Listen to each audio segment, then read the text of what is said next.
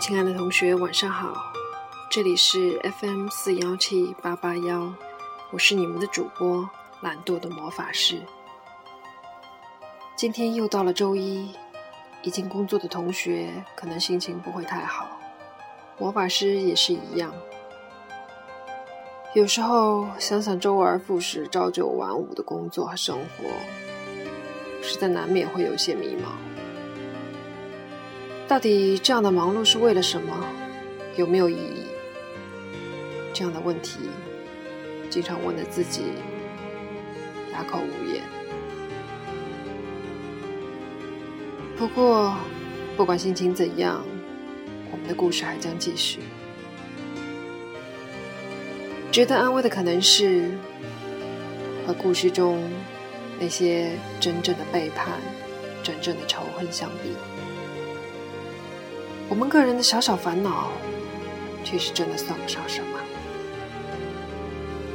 尽量振作一点，好吗？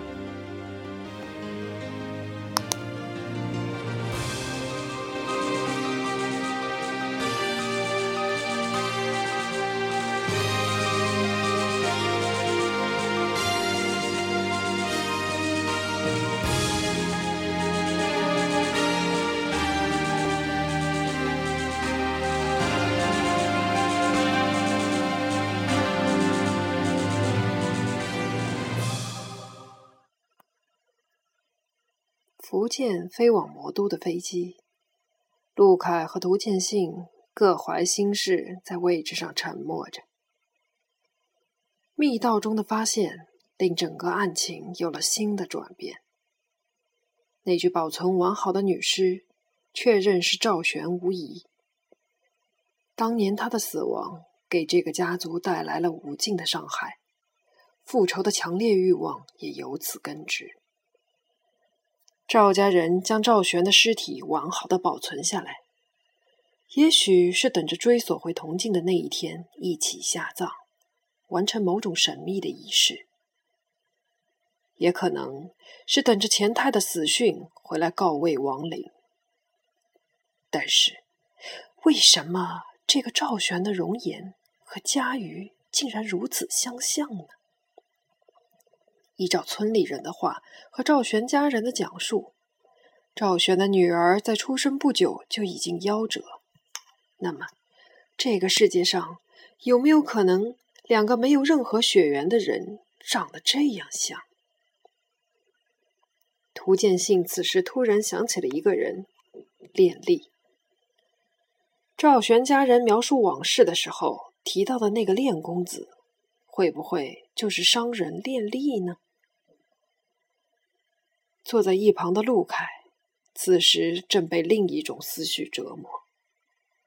见到女尸的一瞬，他的震惊远远超过涂建信，由此而来的担忧和恐惧，也远远不是涂建信所能体会。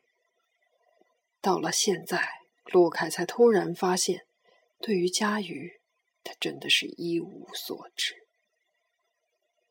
他的出身，他的过去。他完全不了解，他会不会从一开始就是一个危险的幻影，只是要让自己越来越背离真相呢？难道说他一直在欺骗自己吗？想到“欺骗”这个词眼，一种深深的羞愧、懊悔钻进了陆凯的心。他此时并不知道。他自己对佳瑜所隐瞒的事实，正一步一步将佳瑜推入危险的深渊。旭日木材公司，电力迎来了两位风尘仆仆的访客。练先生，我们去了全章月婆村，见到了赵玄家人，也知道了过往的隐情。这一次，希望您能和我们开诚布公的谈一谈。涂建信开门见山。连珠炮似的一口气说完，连丽脸色发白了。他沉默良久，抬头望着两人：“你们这些人，为什么总要去纠缠这些陈年旧事？死者不能复生，生者应该好好的为自己活着。这样有什么不对呢？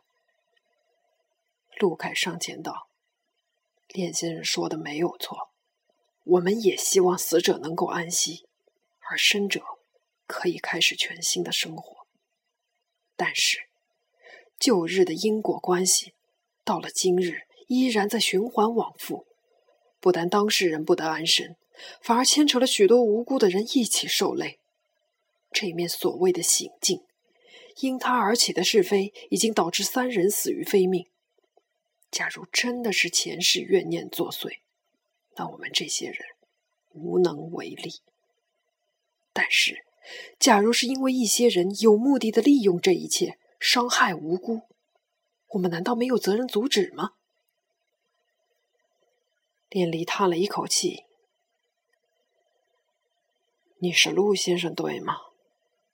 那好。”我也不必有所隐瞒，事情的真相就此告诉二位吧。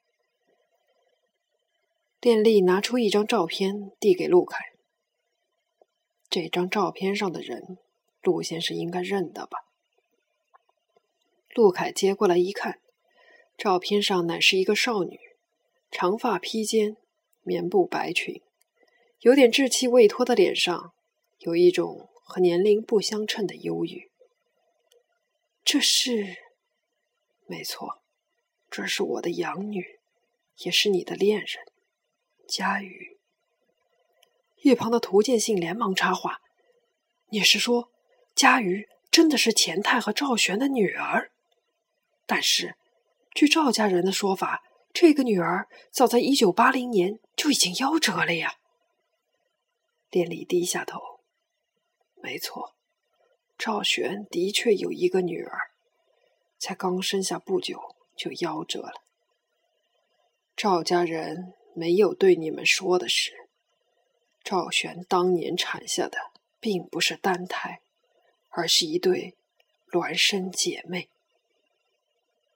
涂建信和陆凯再次震惊了，在深山家族看到的异象浮现在两人眼前。那些容貌秀丽，如同一个模子里刻出来的姐妹花，一字排开，出现在两人面前。孪生姐妹，这样简单却合理的解释，一下子将谜团揭开了。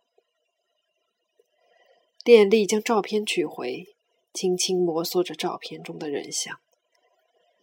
当年，赵玄是我的初恋情人。当他和钱太在一起的时候，我就下定决心要离开月婆村，再也不回来。但是我没有立即走，也许是内心深处始终对钱太的为人有些看法，也许是对赵玄还心存眷恋。他临盆那天，我一直守在院外，祈祷他们母子平安。赵玄难产，到了凌晨时分，先生下了一个女婴。这个女婴出生没多久就夭折了。赵玄的家人不敢刺激产妇，立即将孩子偷偷抱到后院埋掉。之后生下的这名女婴侥幸存活。当时赵玄的神智已经不很清醒，因此他一直以为自己。只生下了这一名女婴。这之后不久，赵玄得知钱太抛下他们母女，携带家传宝贝私逃，竟活活被气死。内心的悔恨和愧疚一直伴随着我，挥之不去。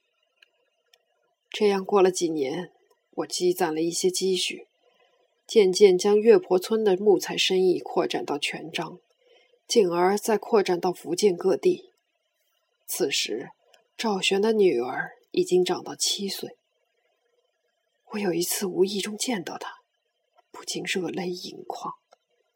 虽然还是个孩子，可是那张脸，竟活脱脱的跟他母亲是一个模子里刻出来的。我心里熄灭了多年的爱，又重新点燃。不过这一次。完全是父亲对于女儿的那种疼爱和怜惜。听说我想领养赵玄的女儿，赵家人出人意料，爽快的答应了。我真是喜出望外。我给他取了个名字，叫佳瑜，佳人劫后余生的意思。我们在福建莆田待了十年，佳瑜对于童年基本没什么记忆，恐怕也是因为那时候的生活实在太单调。他聪明伶俐又特别懂事，二十岁那年被省里选中，作为派往英国的公费留学生。我这个养父心里真是说不出的安慰。也就在同一年，鬼使神差，我选择魔都作为向全国拓展生意的第一站。钱太作为钱会所的主人，虽然深居简出。好歹也算得上社会名流。我到魔都没多久，就在一次私人聚会上遇到了他。出于不同的目的，我们俩对当年的往事都守口如瓶。我也没有告诉他，我收养了他的亲生女儿。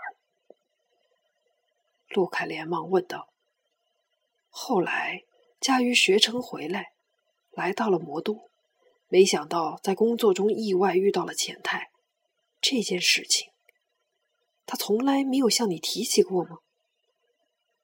电力摇摇头。自从佳瑜从英国回来，他就和朋友在外面租房住。我想他已经长大，也没有反对。他遇到钱太的事情，直到钱太出事当天上门找我，我才知道。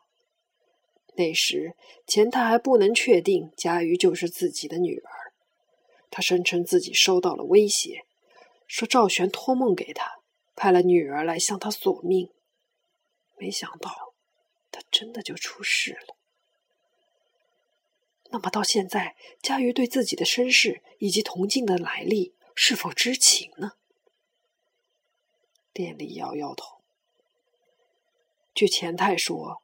他当时不敢确定佳瑜究竟是不是自己的女儿，所以一直没有相认，而佳瑜自然也认不得他。钱太出事以后，我自然更不能对佳瑜说这就是他的生父。我从来没有对他说起过他的身世，我只希望他能将过去彻底忘记。领养他的时候，他只有七岁。关于自己生身父母之间的事，他应该并不知情。陆凯觉得压抑在心头密沉沉的疑云顿时散尽。练丽看着两人，自从钱太死后，事情的发展越发离奇。关于这面镜子，我也略有耳闻。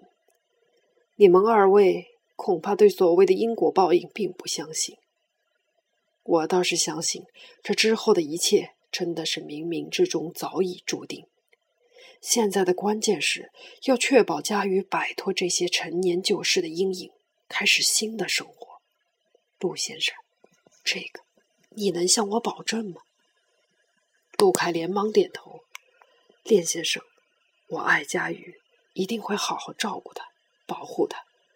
这件事情告一段落，我就打算和她结婚。如果您允许的话，电力听说略感安慰。关于你们的事情，佳瑜没有详细和我说过。他顿了一顿，又望望陆凯，知道了佳瑜的真实身世。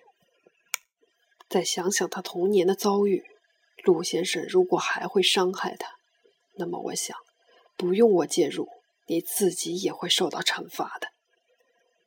陆凯没有吭声，涂建信不知为何心里突然一阵紧张。陆凯这家伙不会没有告诉过小佳自己是已婚吧？